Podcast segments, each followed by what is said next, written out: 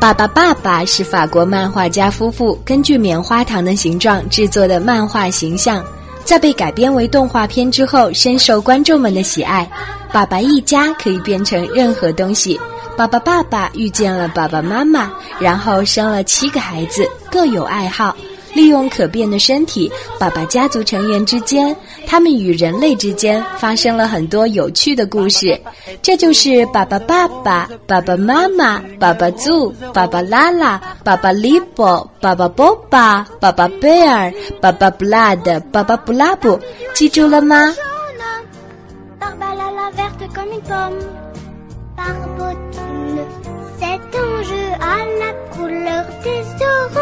？Barbouillé noir comme un corbeau, et chaque fois qu'il prend ses pinceaux, il se couvre de taches de bas en haut.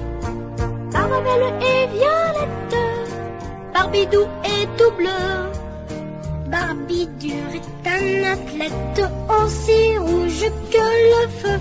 Et petits est 还记得这首童趣十足的主题曲吗？当年几乎大人小孩人人都能唱。不能忘记的自然还有一只耳、白毛班长、白鸽侦探这些经典人物，尤其是一只耳，他绑着绷带、一瘸一拐的坏人形象印在我们心里很多年。哎，看来反面教材的影响力真是巨大呀！呵呵，黑猫警长，让我们再一次向您致敬。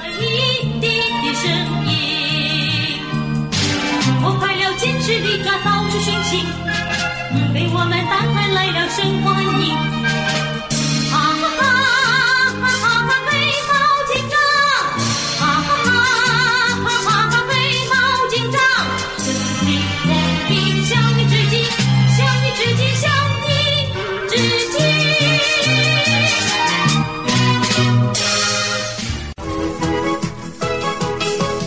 葫芦兄弟可谓八十年代最著名的国产动画片了。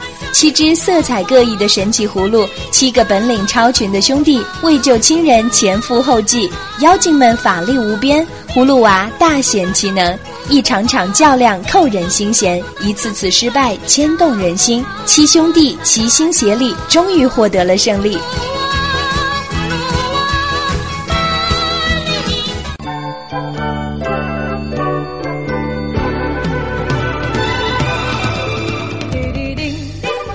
成了花仙血统的少女小贝，在十二岁生日那天遇到了花仙使者，并得到了一把花钥匙。为了完成自己的使命，她展开了寻找能够带来幸福与快乐的七色花之旅。花仙子是我国最早引进的一部日本美少女类动画作品，让人难忘的童年美好时光。看漂亮善良的小贝，为了寻找七色花，不断努力着。羡慕他能够用花钥匙的魔力变换各种难以想象的漂亮衣服，盼望着那个帅气的李嘉文能够快一些赶上小贝，陪他共同实现梦想。还有咪咪、来福、波奇、娜娜小姐。这部动画片的主题曲，时至今天仍然作为经典的儿童歌曲被传唱。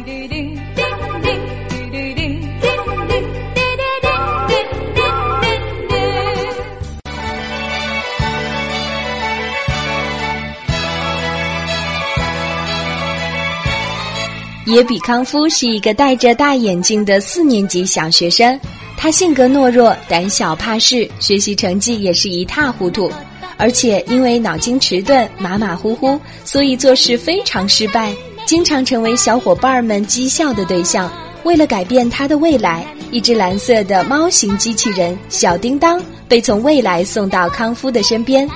他腹部的四次元口袋中可以拿出各种各样的神奇的未来道具，用来帮助康夫，由此而成为了康夫最好的伙伴儿。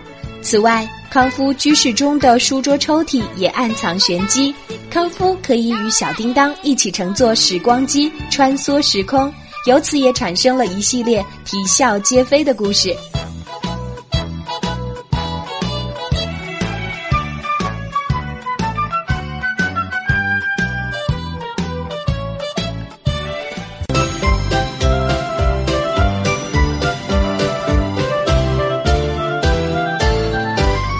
蓝精灵是一群由一百多个深蓝色肤色、三个苹果高的人形小生物所组成的精灵群体。他们住在蓝精灵村的蘑菇屋里面。五百四十三岁高龄的蓝爸爸是整个集体的领导者。他们的生活原本该是完美的，但是恶棍哥哥舞出现了。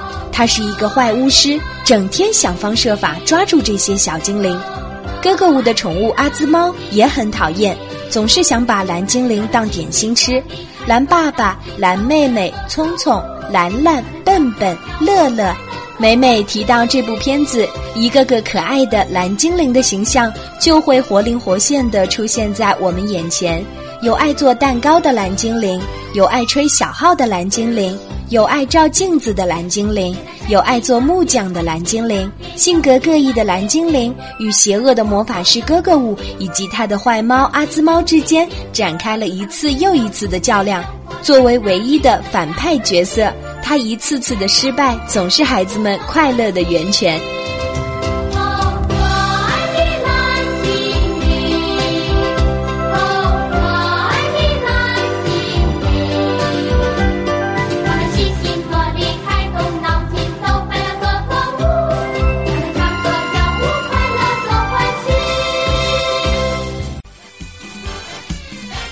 米老鼠和唐老鸭是一部风靡全球的喜剧性动画片，收视率居世界之首。片中以米老鼠、唐老鸭、大狗布罗陀的活动为主要线索，通过他们一系列不连贯的片段式的滑稽遭遇，运用拟人的手法和心理学、生物学、物理学、哲学等各种原理，向观众展现了一个个幽默、令人捧腹的、具有高度艺术性的小品段落。中国的孩子认识迪士尼就是从这部片子开始的。李阳老师和董浩老师的配音真的是绝了。啊哦，演出开始了，这就是沃尔特·迪士尼的米老鼠和唐老鸭。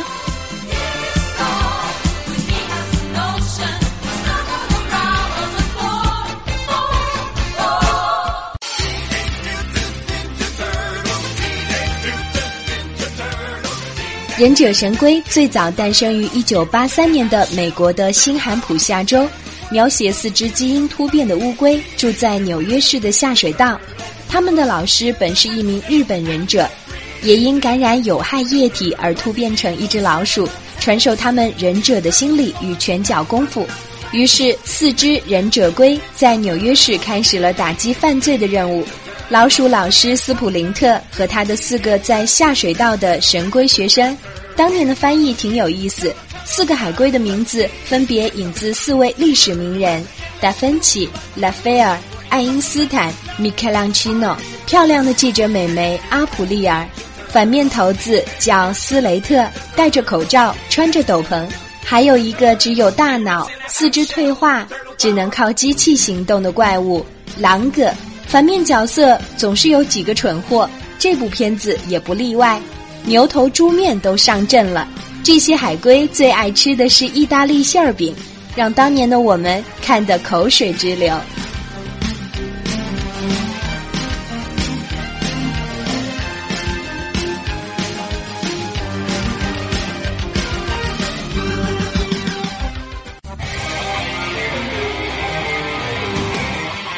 圣斗士星矢》这部动画片在八零后之中可谓是无人不晓。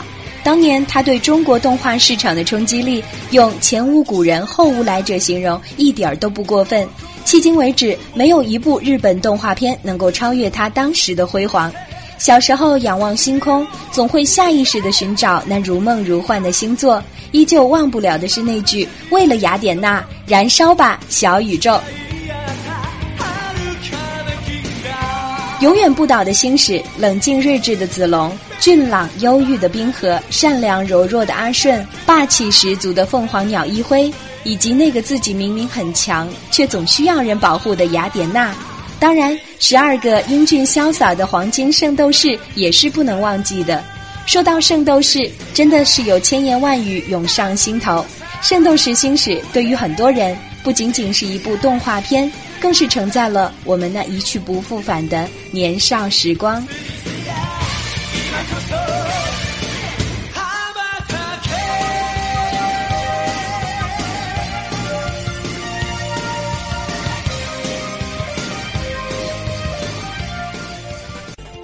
舒克舒克舒克舒克舒克舒克舒这部动画片非常值得一提那就是舒克和贝塔。舒克和贝塔是童话大王郑渊洁笔下最著名的童话形象。舒克和贝塔伴随了几代人的成长，开飞机的舒克与开坦克的贝塔，这两只小耗子真的是相当的可爱，不仅乐于助人、勇敢善良，还跟小猫咪结为朋友。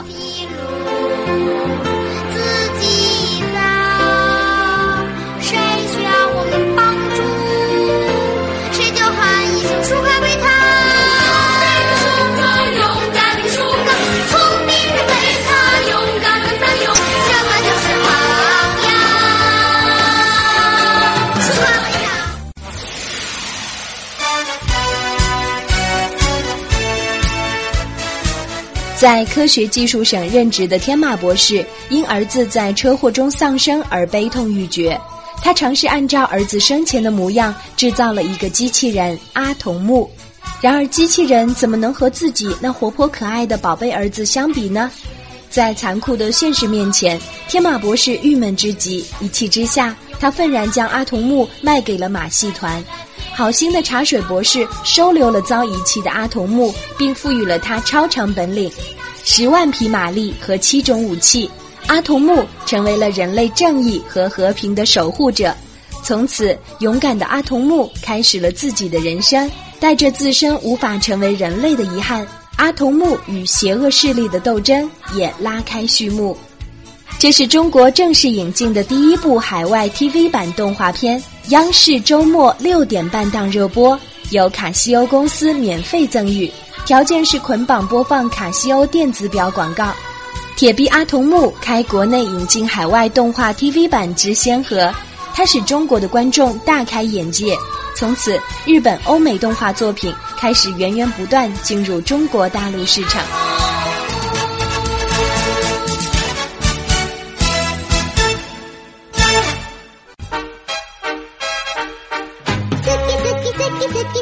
以历史人物一休宗纯禅师的童年为背景，故事发生在室町幕府时期。曾经是皇子的一休不得不与母亲分开，到安国寺当小和尚，并且用他的聪明机智解决了无数的问题。一休不光聪明过人，还富有正义感。他用自己的机智和勇气帮助那些贫困的人，教训那些仗势欺人的人，给人留下了很深的印象。此外，善良的小叶子、鲁莽的新右卫门、和蔼的长老、贪心的店老板、刁蛮的公主、骄傲的将军，也都塑造得很成功。他们鲜明的个性和充满哲理的动人故事，深深影响了一代人。当年的孩子们纷纷以一休作为自己的榜样。这部卡通片为很多人的童年带来了很多温馨的回忆。休息休息一会儿。一休哥，嘿，就到这里，就到这里吧。